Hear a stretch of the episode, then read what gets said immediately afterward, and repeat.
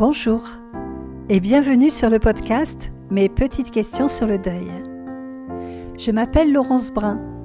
Je suis thérapeute du deuil. Je suis convaincue qu'il faut parler de la mort et du deuil. D'ailleurs, j'en ai fait mon métier. Tous les jours, je rencontre des personnes qui ont perdu un proche.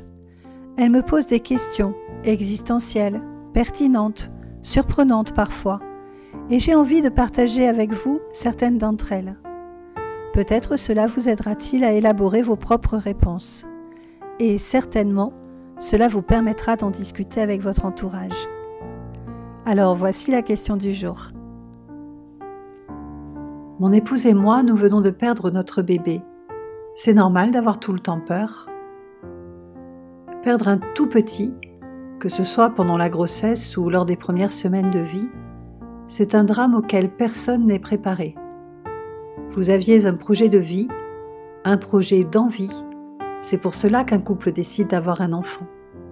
Et vous, vous devez affronter la mort. La mort d'un tout petit enfant que peu de personnes auront eu le temps de connaître. Alors oui, il est bien normal que vous ayez peur. Vous avez perdu votre insouciance, votre innocence en la vie. Vous vous retrouvez démunis et vous devez vous sentir bien seuls tous les deux même si vous arrivez à vous soutenir l'un l'autre, ce qui est très difficile dans ce moment de grande douleur. Avez-vous donné un prénom à votre bébé? L'avez-vous vu? L'avez-vous pris dans vos bras? Avez-vous passé du temps avec lui, que ce soit en néonate ou s'il est né sans vie dans les heures qui ont suivi sa venue au monde? Vous allez devoir vivre votre deuil avec vos quelques souvenirs qui sont très précieux. Souvenirs de moments vécus ensemble, souvenirs physiques, un doudou, une couverture, un bracelet de naissance, une empreinte.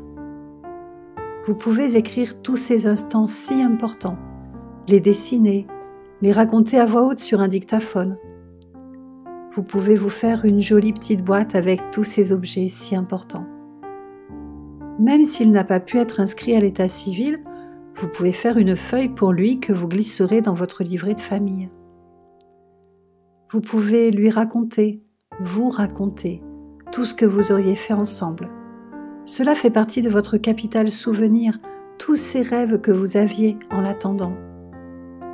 Et puis, essayez d'obtenir des réponses médicales pour savoir si vous pouvez retenter l'aventure d'une autre grossesse si le cœur vous en dit.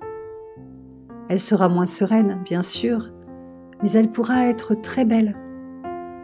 Parlez de votre enfant autour de vous, prononcez son prénom, demandez à ce qu'on vous en parle, aidez votre entourage en lui disant ce dont vous avez besoin.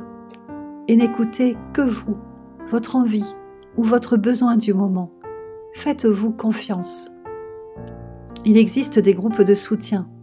À Pau, vous avez le groupe Deuil périnatal Pau et à Bayonne, le groupe Deuil périnatal 64, groupe pour parents endeuillés.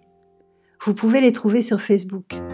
Cela vous fera certainement du bien de parler avec des parents qui traversent la même épreuve que vous. Voilà, mes petites questions, c'est fini pour aujourd'hui, mais elles reviennent bientôt. Je vous remercie pour votre écoute attentive.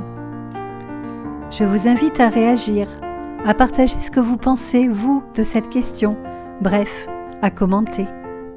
Vous pouvez aussi poser vos petites questions à vous pour les prochains épisodes en commentaire sur les plateformes d'écoute. Si vous avez aimé ce podcast, illuminez-le de petites étoiles scintillantes si votre plateforme d'écoute le permet. Notez-le, commentez-le et surtout, partagez-le sur vos réseaux et auprès de vos amis. C'est la meilleure façon de m'aider à le faire connaître je vous invite à me retrouver sur Instagram, sur Facebook ou sur mon site Endeuillé, qui s'écrit en trois mots En, E-N, Deuil, D-E-U-I-L, et E-T. Et surtout, continuez à écouter et à parler de la mort autour de vous. À bientôt!